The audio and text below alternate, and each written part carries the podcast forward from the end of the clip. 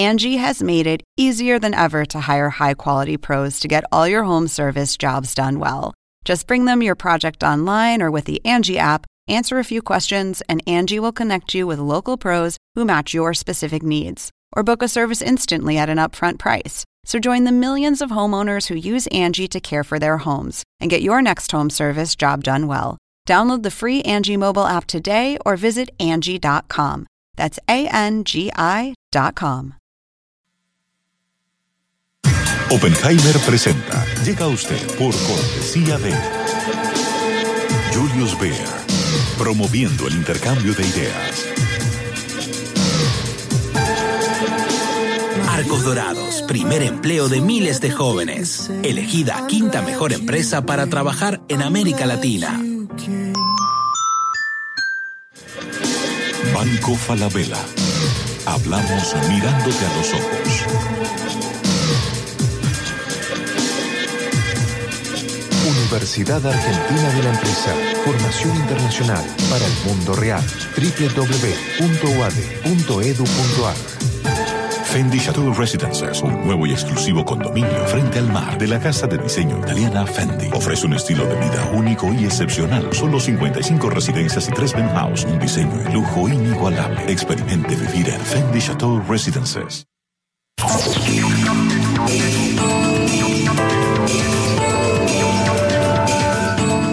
Hola, ¿qué tal? ¿Cómo les va? Soy Andrés Oppenheimer. Gracias por estar con nosotros. La tormenta política en Estados Unidos sigue creciendo después de la decisión del presidente Donald Trump de despedir al director del FBI, James Comey, que estaba investigando los contactos de la campaña de Trump con Rusia. Hay cada vez más legisladores y funcionarios que creen que Trump despidió a Comey para detener la investigación del FBI. Y esos temores aumentaron cuando se reportó que Comey, el exdirector del FBI que fue despedido, había escrito un memorándum en el que decía que Trump le había pedido personalmente en una reunión que abortara su investigación. Muchos dijeron, como el, por ejemplo, el director eh, nacional de inteligencia, el ex director nacional de inteligencia James Clapper, que lo que hizo Trump al despedir al director del FBI fue un ataque, esas palabras de Clapper, un ataque a la separación de poderes y a las instituciones democráticas de Estados Unidos, que podría ser el inicio de un peligroso camino al autoritarismo. ¿Cierto o falso? Se despejaron estos temores después de que el número 2 del FBI, sin pedirle permiso a la Casa Blanca, nombró al muy respetado exdirector del FBI, Robert Mueller, como fiscal especial para seguir adelante con la investigación del FBI. O por el contrario,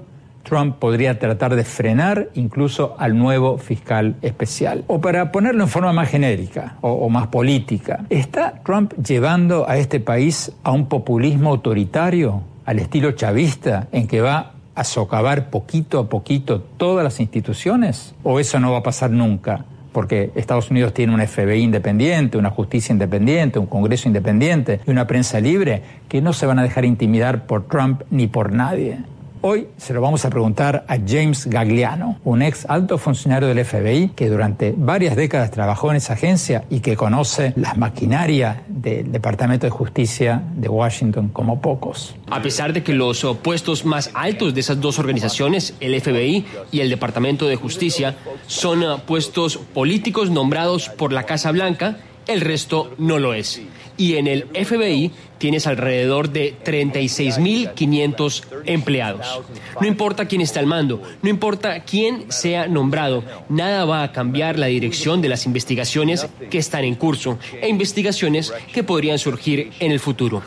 Vamos a escuchar todo lo que nos dijo Gagliano y luego lo vamos a analizar con María Cardona, estratega demócrata, ex asesora de la campaña de Hillary Clinton, que nos va a acompañar desde nuestros estudios en Washington, y con James Gagel, abogado, estratega republicano, que nos va a acompañar aquí en nuestros estudios. Y más tarde en el programa vamos a hablar de Venezuela. El 27 de mayo se cumplen 10 años desde que el gobierno de Hugo Chávez sacó del aire la cadena de televisión RCTV lo que generó la primera ola de protestas callejeras antichavistas en ese país. Hoy vamos a tener con nosotros al doctor Marcel Granier, presidente de RCTV. Le vamos a preguntar qué está pasando y qué va a pasar en Venezuela. La información está muy limitada, hay muchísima autocensura en el país, hay muchísima persecución, hay tuiteros presos, por ejemplo, y hay una persecución constante a, todos los que luchan por, la libertad y, por la información. De manera que es muy, es muy difícil estar enterado. El sistema de Internet venezolano es el más atrasado de América Latina.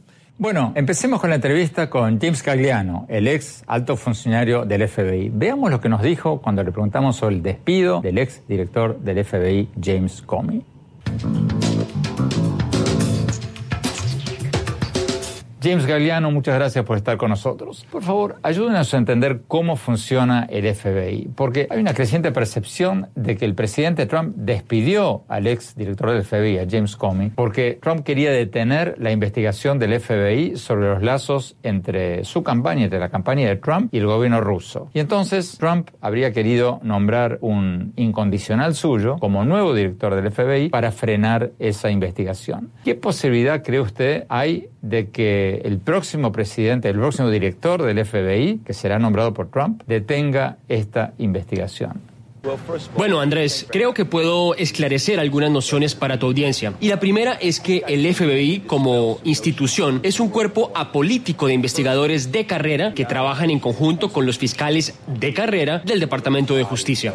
A pesar de que los puestos más altos de esas dos organizaciones, el FBI y el Departamento de Justicia, son puestos políticos nombrados por la Casa Blanca, el resto no lo es. Y en el FBI tienes alrededor de 36.500 empleados. No importa quién está al mando, no importa quién sea nombrado, nada va a cambiar la dirección de las investigaciones que están en curso e investigaciones que podrían surgir en el futuro. Si alguien merece ser investigado, hay todo un grupo de personas, un grupo grande que hace esas determinaciones. Y aunque el director del FBI está a cargo de la organización, no puedo recordar ningún caso, ni un momento en que un director del FBI entre de forma independiente y frene una investigación que esté en curso. Simplemente no funciona de esa manera. Pero ¿no es usted un poco optimista? Porque estamos viviendo momentos bastante inusuales. Este no es, un, no es una Casa Blanca común. El propio presidente Trump dice que no es un presidente convencional. Y un nuevo director del FBI podría suspender la investigación tácitamente, no tendría que anunciarlo. Podría, por ejemplo, no asignar recursos o suficientes agentes para seguir la investigación y entonces podría pasar un año y decir, bueno, no se encontró nada, por lo tanto, se acabó la investigación. Claro, y entiendo por qué podría haber eh, especulaciones o conjeturas en ese sentido.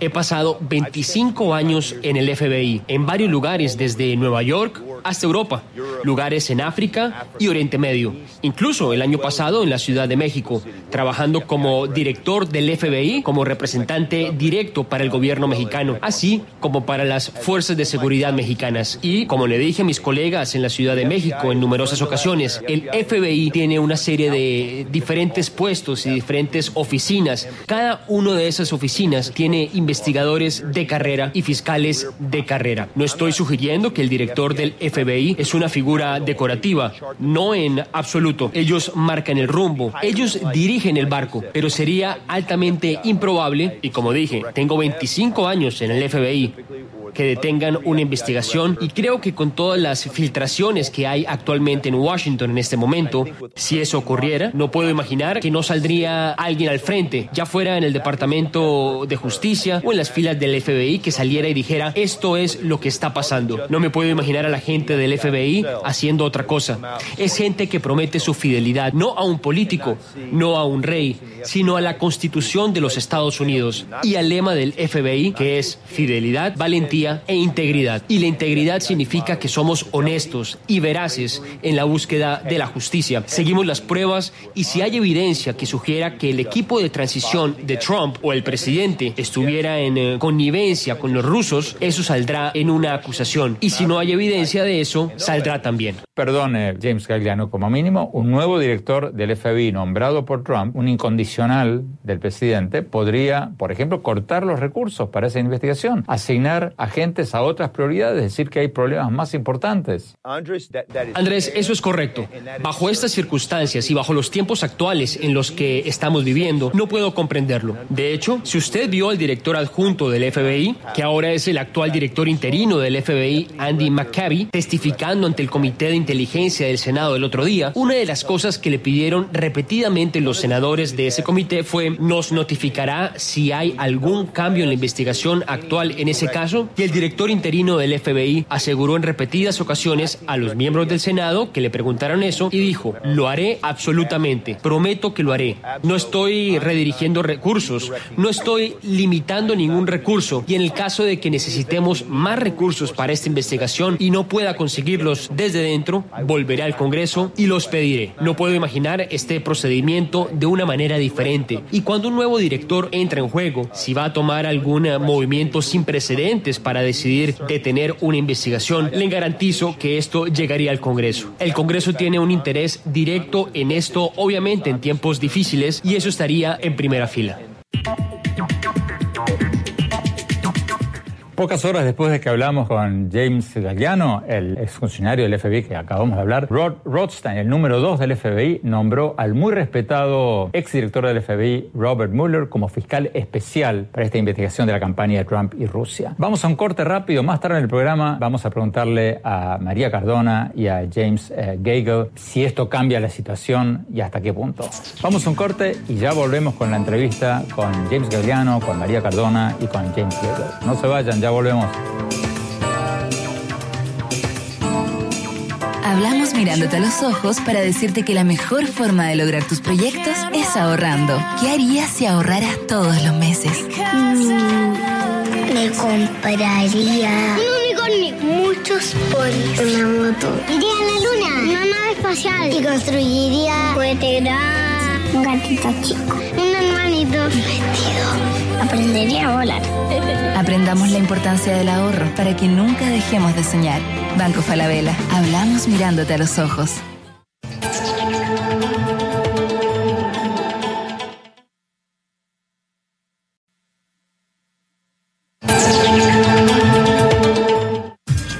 Espacio auspiciado por Generali. Aseguradora líder, con más de 55 millones de clientes en 60 países, brindando tranquilidad para las personas y las empresas por 185 años y muchos más.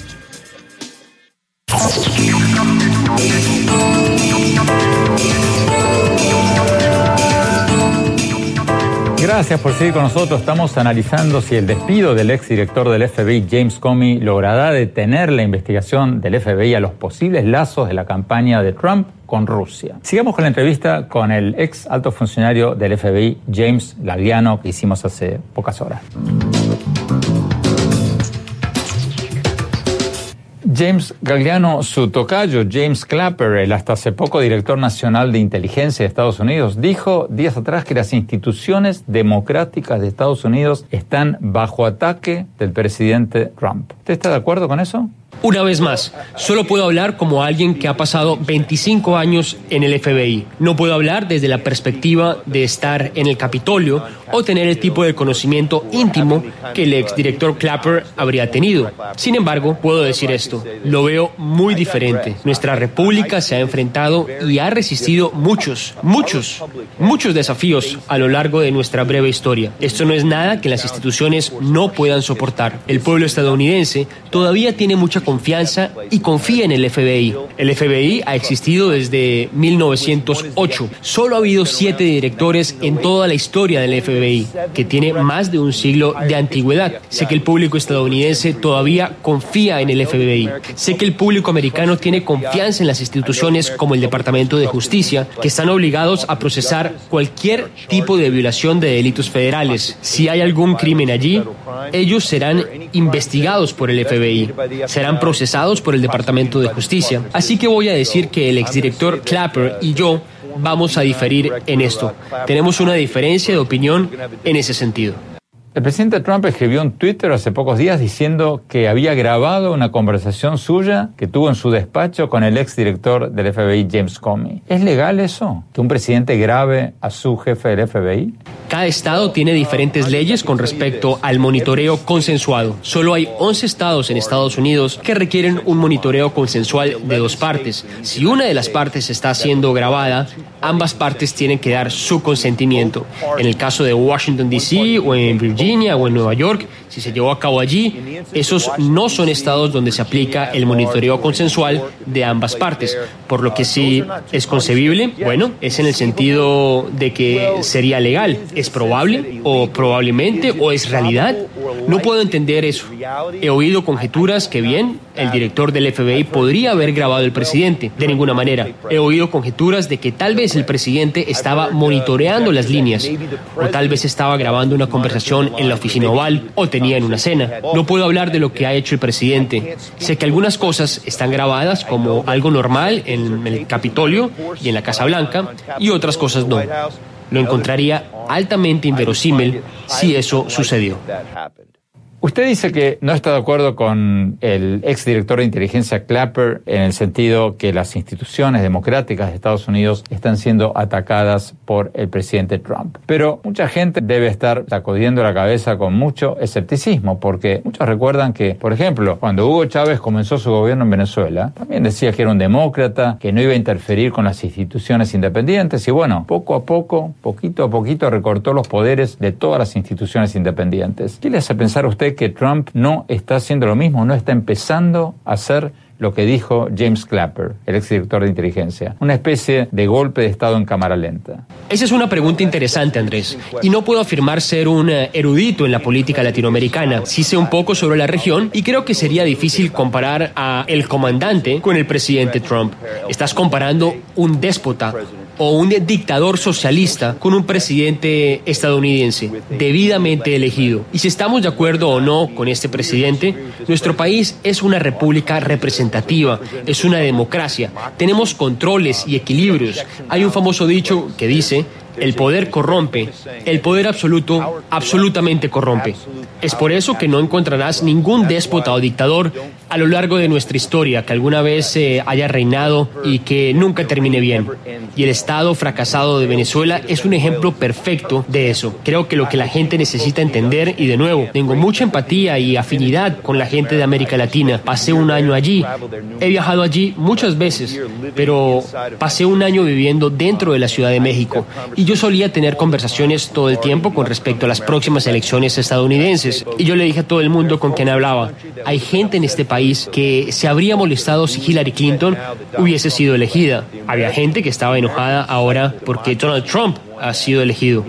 El ciclo americano de la democracia es uno que, si alguna vez va demasiado lejos en un extremo u otro, en el continuo político, el péndulo tiende a retroceder. Así que si vamos demasiado lejos hacia la izquierda, eso termina, y si vamos demasiado lejos hacia la derecha, se autocorrige. Creo que la gente en América Latina necesita entender que siempre tendrán un amigo en los Estados Unidos, especialmente en el gobierno de los Estados Unidos. Valoramos esa relación y no puedo anticipar un cambio, no importa quién sea el nuevo director del FBI. Vamos a Washington. María Cardona, ¿hubo un ataque a las instituciones democráticas de Estados Unidos, como dijo el exdirector de inteligencia James Clapper? ¿Tú crees que lo hubo? Mira, en mi opinión, sin duda de que Donald Trump ha tratado de atacar las instituciones de Estados Unidos. Vimos en, en sus pasadas acciones que ha atacado jueces, ha atacado las cortes que han dicho que sus acciones, por ejemplo, para prohibir que los musulmanes vengan aquí a Estados Unidos, son acciones inconstitucionales. Él, al ver eso, ha atacado esas cortes y esos jueces que han decidido eso. Entonces, él trata, él ha intentado, pero yo estoy de acuerdo con el señor Galeano que nuestras instituciones y nuestra democracia, gracias a nuestros fundadores, es mucho más fuerte, mucho eh, más durable que solamente una persona, aunque esa persona sea el presidente de Estados Unidos. Así que yo creo que Donald Trump va a seguir tratando de atacar nuestra nuestras instituciones, pero nuestra democracia, nuestros servidores públicos en el gobierno que son de carrera, no los políticos, están ahí porque ellos tienen fidelidad no a un rey, como dijo Galeano, no a un presidente, sino a la Constitución de Estados Unidos. Y eso va a seguir fuertemente aquí. James Gale, ¿Hubo un ataque a las instituciones democráticas o no? Esto para mí es una cacería de brujas que jamás he visto en mi vida en los Estados Unidos. El director de FBI sirve al placer del presidente. Es un, es un, es un puesto ejecutivo nombrado por lo político. Tiene un término de 10 años máximo. Habíamos visto seis directores antes, desde el año 72, cinco interinos, 11 personas han estado en este puesto. Y la verdad es que Comey cometió tantos errores tan garrafales de que cuando Trump nombró un nuevo jefe, Rod Rosenstein, para uh, Comey, le preguntó a Rosenstein si él quisiera cambiarlo o no. Y Rosenstein hizo un memorándum bien, bien fundamentado diciendo que yo prefiero que se cambie. Esto ya mucha polémica involucrada con este director, prefiero el cambio. Trump hizo el cambio y Trump dijo gracias a Dios porque yo lo odio. Aclaremos que ese mismo número dos luego eligió a un procurador especial, el eh, exdirector del FBI, Robert Mueller, que Trump posteriormente no le gustó nada y dijo que es una cacería de brujas. Vamos a un corte y seguimos con la discusión. Ya volvemos.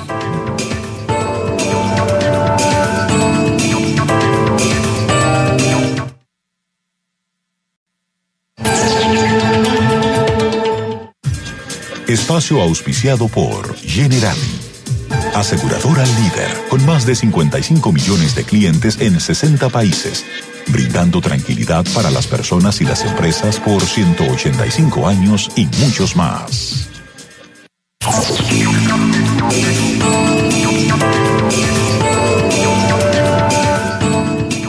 Gracias por seguir con nosotros. Estamos hablando sobre la tormenta política que hay en Estados Unidos en torno a la investigación del FBI sobre los lazos de la campaña de Donald Trump con Rusia. Vamos a Washington. Eh, María Cardona, ¿qué posibilidades ves tú de que todo esto termine en un juicio político al presidente Trump? Mira, yo pienso que hay una posibilidad bastante grande de que eso termine en la destitución del presidente. Muchos expertos que ya han vivido esto durante la ocasión de Watergate y cuando Nixon renunció, están diciendo que esto es aún peor de lo que hizo Nixon. Y vamos a poner algo muy en claro. Aunque mi amigo ahí contigo está tratando de echarle la culpa al señor Rosenstein, el mismo Trump dijo en una entrevista en la televisión que la razón por la cual él echó al director Comey fue porque no le gustaba la investigación que él estaba haciendo acerca de sus posibles enlaces con Rusia. Así que lo hemos oído del mismo Trump. Es más, Comey ha dicho, y si sus memos llegan a ser verdad, y yo creo que si tú pones la reputación de Donald Trump y la reputación de Comey en términos de quién dice la verdad, 100% de las personas aquí en Washington, los expertos en seguridad nacional y, en la ley, van a, van a darle la razón al señor Comey. Comey ha dicho que Trump trató de presionarlo para que dejara la investigación acerca de su ex asesor de seguridad nacional, el señor Michael Flynn, que también está bajo investigación por sus enlaces con Rusia. Él trató de presionarlo también para que Comey dijera que él es leal a Trump y cuando él no hizo ninguna de esas dos cosas, fue entonces que lo votó. Eso no es nada menos que la obstrucción a la justicia, un delito sumamente grave al cual definitivamente puede llegar a que Donald Trump sea destituido como presidente de Estados Unidos. James Kagan, su respuesta. Hillary Clinton perdió la elección. Todo esto está a raíz de la pérdida que los demócratas no aceptan. Como no aceptan la voluntad del pueblo, su deber ahora, su actividad ahora, es sabotear la democracia, eh, Eso es cambiar y no respetar el, el, deseo del pueblo. Todo esto tiene que ver con esto. Cada vez que falta una coma de una frase de Trump, está encima, ahí, menorreado, ahí, viendo la forma de sabotear este gobierno. Eso No es, es- lo que yo veo. no es Trump Los rusos está- están carcajadas de risas. Trump- si Donald ellos quieren Trump desestabilizar la democracia, deben poner a los demócratas en la nómina del KGB a estar haciendo todo su trabajo. Feliz de la vida. Cardona, tenemos Trump, 30 segundos. Donald Trump no necesita ayuda en sabotear nada, porque él mismo, cada vez que tuitea algo, él mismo sabotea su propia imagen. Sí, pero no viene aquí propia- a mentir. No viene aquí mentir. Su propia que, que Trump credibilidad. presionó Comey. quiere- Ese es un invento. Eso es, lo, eso Es es un invento dijo, suyo, eso señorita. Es lo que dice Com- no, no, no. Amigo. ese es un Eso invento es- suyo. Eh, James, eh, eso para, aclarar y poner las cosas en el récord, eso fue reportado por todos los periódicos de Estados Unidos. Muchas gracias. James Comey, que Andrés. estuvo en la sala Claro con Trump, no lo ha desmentido. Sí, Seamos-. Ya, ¿No han Washington que Post no? reportó que Comey pidió más recursos. Esta historia es falsa. Pero no, no me está respondiendo la pregunta. Ah, perdón. la pregunta es, todos los medios de Estados Unidos reportaron eso y James Comey, que es el único que estuvo en la reunión con Trump, no lo ha desmentido. ¿No le parece Así es. eso? James Comey, según un memorándum que nadie ha visto, pero según el memorándum, Comey puso Que él no ha en su propio que él dice no que. Trump dijo, Trump dijo, ojalá que no no, no, no vas Bueno, más allá con esa persona que es buena gente. Los fiscales escuchan todo esto todos los días escuchan esto. Bueno, Por esto, favor, que, seas, que seas gentil con, con este general que ha sido buena gente. James Eso no es Cagle, presión. María Cardona nos dicen que ya se nos acabó el tiempo. Esto va a seguir durante meses y no años. Así que Así los invito cordialmente a seguirla en otra oportunidad. Gracias por estar con nosotros. Vamos a un corte rápido y volvemos con Marcel Granier, presidente de RCTV de Venezuela, la cadena que fue cerrada hace 10 años. Ya volvemos.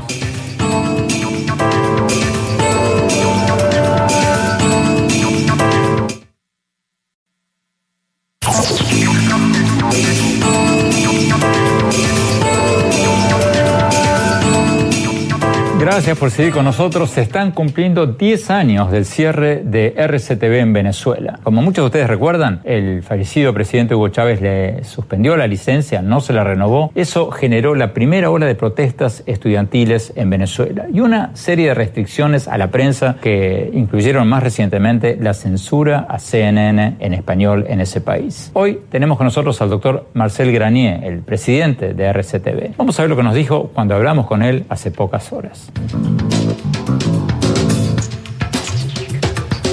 Doctor Marcel Garnier, muchas gracias por estar con nosotros. El 27 de mayo se cumplen 10 años del cierre de su cadena de televisión en Venezuela, RCTV. Después, como sabemos, muchas otras fueron, salieron del aire, incluyendo recientemente CNN de español, por órdenes del gobierno de Venezuela. Acaba la pregunta, ¿cómo se informan hoy los venezolanos? ¿Hasta qué punto tienen acceso a televisión independiente o Internet para mantenerse informados, por ejemplo, por el canal de Internet de CNN? ¿Saben lo que está pasando en Venezuela?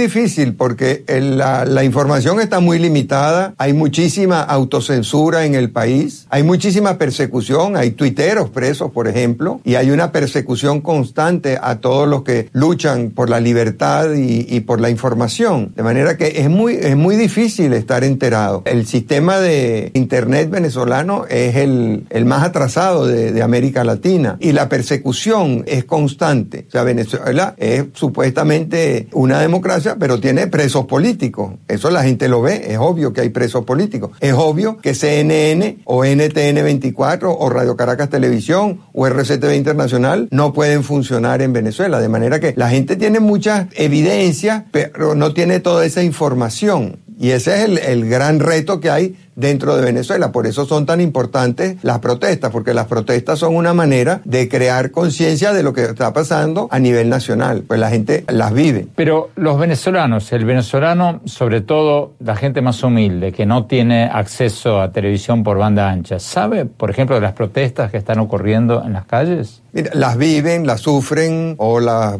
o participan en ellas. Es algo que está ocurriendo todos los días en casi toda Venezuela. Pero hay gente que no se ha enterado de lo, de lo que está pasando. Lo que sí siente la gente todos los días es la escasez, la inflación, la inseguridad, porque esas más bien han venido creciendo. Doctor Garnier, el cierre de RCTV hace 10 años fue el detonante del movimiento estudiantil o la primera ola del movimiento estudiantil que sacudió a Venezuela en ese momento. Hoy estamos viendo una situación similar, con miles, decenas de miles de jóvenes venezolanos en las calles protestando contra las medidas del gobierno del régimen de Venezuela. ¿Cómo ve usted las protestas actuales, comparándolas con las anteriores, ¿van a ser más efectivas que las anteriores o no? Sí, yo creo que el gobierno tiene cada vez menos aliados, tanto dentro de Venezuela como fuera de Venezuela. Ya es cada día más obvio el, el tinte comunista y dependiente de la dictadura cubana del, del gobierno venezolano. La gente sufre más, yo creo que van a ser más eficientes. Por otra parte, esa generación, que es la primera después de la generación del 58 que sale a la calle a protestar políticamente, ya tiene mucho más experiencia, tiene 10 años de experiencia. Y esos jóvenes han venido tomando control de todo lo que es el movimiento de protesta dentro del país. ¿Qué están haciendo diferente? ¿Qué están haciendo diferente los jóvenes que están protestando en las calles hoy de lo que hacían hace 10 años cuando cerraron su canal de televisión, cuando cerraron RCTV? Bueno, en 10 años uno aprende mucho, han aprendido a conocer mejor la naturaleza humana, a ser un poco más desconfiados con los que se les acercan a tratar de de utilizarlo, han aprendido de la vida, han visto, al principio, pues eran muchachos muy jóvenes, 18, 20 años, que, que no habían sufrido la dictadura como se sufre hoy en día. Han visto el deterioro del país, ya no es algo que les están contando, ya es algo que ellos están viendo, que están viviendo, o sea, se gradúan de la universidad, es muy difícil conseguir un trabajo digno, es muy difícil comprar comida, es muy difícil comprar medicina, están viendo todo el padecimiento que hay en, en el país y tienen mucho más experiencia política, han, han ampliado sus redes entre ellos y son mucho más e-, eficaces de lo que pudieron ser en aquella época. Doctor Rani, hay quienes dicen que esto es un juego de desgaste y que el tiempo corre a favor del régimen. O sea, que cuanto más tiempo pasa, más posibilidad hay que las protestas se desinflen, pierdan ímpetu y que el régimen de Maduro se recupere. ¿Qué responde usted a ese argumento de que el tiempo corre a favor del régimen de Venezuela? Mire, eh, yo creo que es lo contrario. Mientras más tiempo pasa, más intensa va a ser la, la, protesta, porque el gobierno no ha hecho nada para resolver los problemas. Ahora están con esa convocatoria, una supuesta constituyente. Eso no resuelve ningún problema. Los problemas de la gente son el costo de la vida, la inseguridad, la escasez, y mientras más tiempo pase, eso se pondrá más en evidencia. Por otra parte, estamos viendo el saqueo del Estado venezolano, que es cada día más obvio.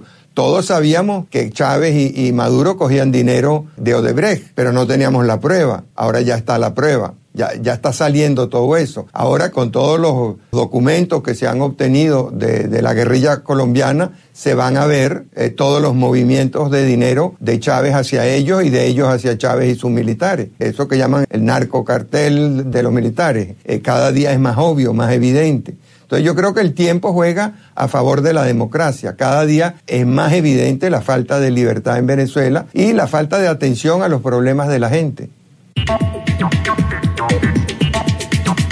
Tenemos que ir a un corte. Cuando volvamos, seguimos con el doctor Marcel Granier. No se vayan, ya volvemos.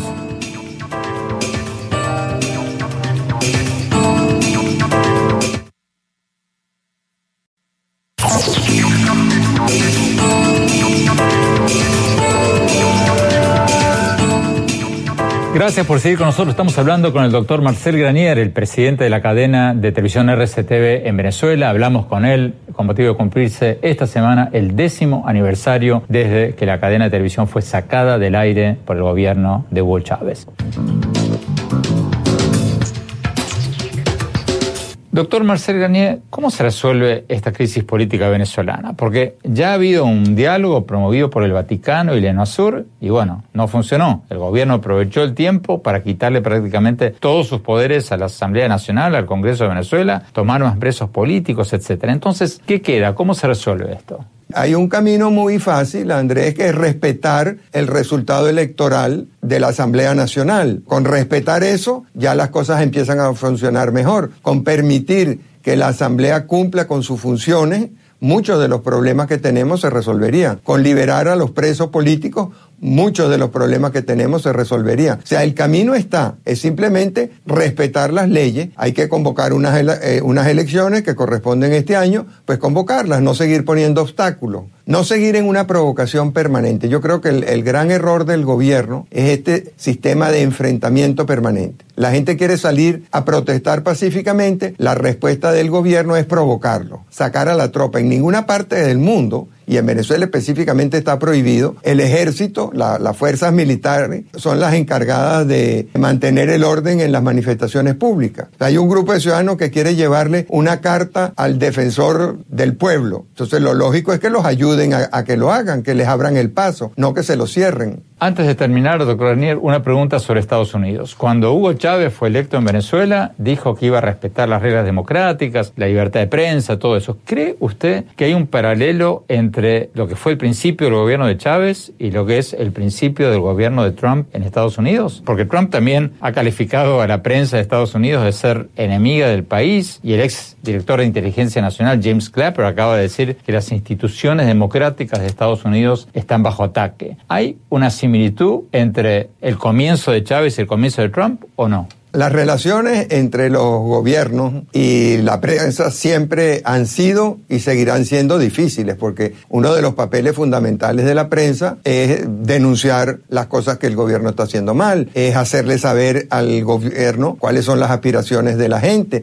o cuáles son las promesas incumplidas. De manera que la relación entre gobierno, entre poder y medios de comunicación siempre ha sido difícil y seguirá siendo cada vez más difícil porque la cobertura de los medios se está ampliando de una manera mucho más compleja. Con respecto al paralelismo entre Chávez y, el presidente Trump, empezaría por señalar una diferencia. El presidente Trump, con todo lo incómodo, lo molesto, lo desagradable que pueda ser, no es militar. Eh, ni ha participado en ningún golpe de Estado que se sepa, ni es responsable de la muerte de centenares de ciudadanos que se sepa, cosa que sí se sabía de Chávez. Había sido golpista, había traicionado su juramento militar, había llevado bajo engaño a unos soldados a unas masacres y nunca tuvo que pagar por esa responsabilidad. Ahora, estas son las diferencias. Sí me preocupa, y si fuese ciudadano norteamericano me preocuparía mucho, el lenguaje y el tono de la relación que se está estableciendo entre el presidente y los medios. No creo que ayuden ni al presidente ni a los medios. Y en ese sentido Venezuela es un buen ejemplo. Con la falta de información que hay hoy en día, no solamente sufre la gente que no tiene la información, yo creo que también sufre el gobierno. Si Maduro estuviese enterado de lo que está pasando en el país y no en esa cúpula de cristal en que lo mantienen, tomaría otras medidas distintas. No estaría persiguiendo a la gente como la persigue. Buscaría que los canales humanitarios que se han ofrecido tanto en materia eh, alimenticia como en materia de salud funcionaran manera que el deterioro de las relaciones entre el presidente y los medios es algo que debe preocupar en el mundo entero. Y aquí en Estados Unidos tienen además una larga tradición de lucha por la libertad de expresión y de conciencia de que son unas relaciones difíciles y de que la libertad es algo que hay que estar defendiendo permanentemente, porque es muy difícil de conquistar, pero más difícil todavía es de mantener. Tenemos que ir a un corte. Cuando hablamos mis conclusiones. No se vayan, ya volvemos.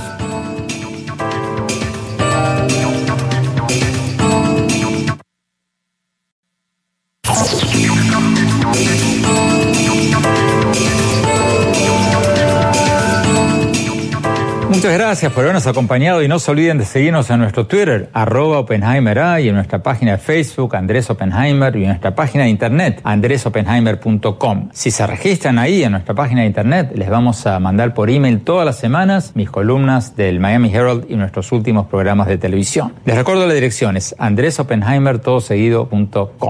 Bueno, mi conclusión sobre la tormenta política que hay en Washington tras la decisión del presidente Trump de despedir al director del FBI, James Comey. Como decíamos al principio del programa, hay fuertes sospechas de que Trump lo echó para detener la investigación del FBI sobre los posibles lazos de la campaña de Trump con Rusia antes de las elecciones del año pasado, en que según las agencias de inteligencia de Estados Unidos, las 17 agencias, Rusia habría hackeado los emails de la campaña de Hillary Clinton, se los dio a Wikileaks y ayudó así a ganar a Donald Trump. El exdirector nacional de inteligencia, James Clapper, dijo que el despido del exdirector del FBI fue un ataque a las instituciones democráticas de Estados Unidos, porque los directores del FBI tienen mandatos de 10 años y son figuras semi-independientes. Pero ¿podría Trump frenar la investigación del FBI? Como nos dijo en el programa de hoy el exfuncionario del FBI James Gagliano, yo creo que sería muy, pero muy difícil que eso pueda suceder. Trump podría nombrar, poner un incondicional como director del FBI, pero va a ser muy difícil que pueda desviar o desactivar la investigación. ¿Por qué? Porque hay unos 36 mil agentes y funcionarios en el FBI que tienen muy metido en la cabeza que le deben su lealtad a la Constitución y no al presidente. Y lo probaron la semana pasada cuando el número 2 del FBI, sin avisarle a la Casa Blanca, nombró al muy respetado exdirector del FBI, Robert Mueller, como fiscal especial independiente para el caso de los lazos entre la campaña de Trump y Rusia. Mueller es un fiscal súper independiente, súper respetado, con gran apoyo de los dos partidos en el Congreso y lo más probable es que no va a permitir que la Casa Blanca interfiera en absoluto en su investigación. Y si lo echaran, el FBI tarde o temprano filtraría su información a la prensa y la prensa seguiría con la investigación. O sea, creo que las cosas van a salir a la superficie de una manera u otra. Por ahora, el sistema de separación de poderes y de pesos y contrapesos está funcionando, aunque está aguantando un embate pocas veces visto en la historia reciente de este país. Puede que la investigación del FBI concluya que Trump no hizo nada ilegal, o que sí, pero va a ser muy difícil que la puedan frenar. No van a poder darle un carpetazo. Este es un escándalo que puede durar años, pero que recién empieza. Gracias por habernos acompañado. Hasta la semana próxima.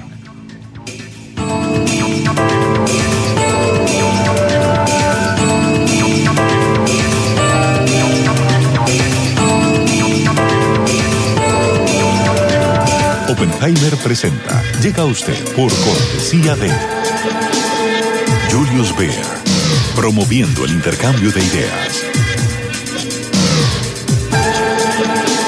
Arcos Dorados, primer empleo de miles de jóvenes. Elegida quinta mejor empresa para trabajar en América Latina.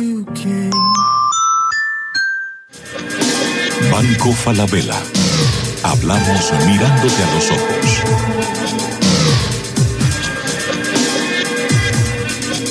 Universidad Argentina de la Empresa. Formación internacional para el mundo real. www.uade.edu.ar Fendi Chateau Residences, un nuevo y exclusivo condominio frente al mar de la casa de diseño italiana Fendi. Ofrece un estilo de vida único y excepcional. Solo 55 residencias y 3 penthouse, un diseño de lujo inigualable. Experimente vivir en Fendi Chateau Residences.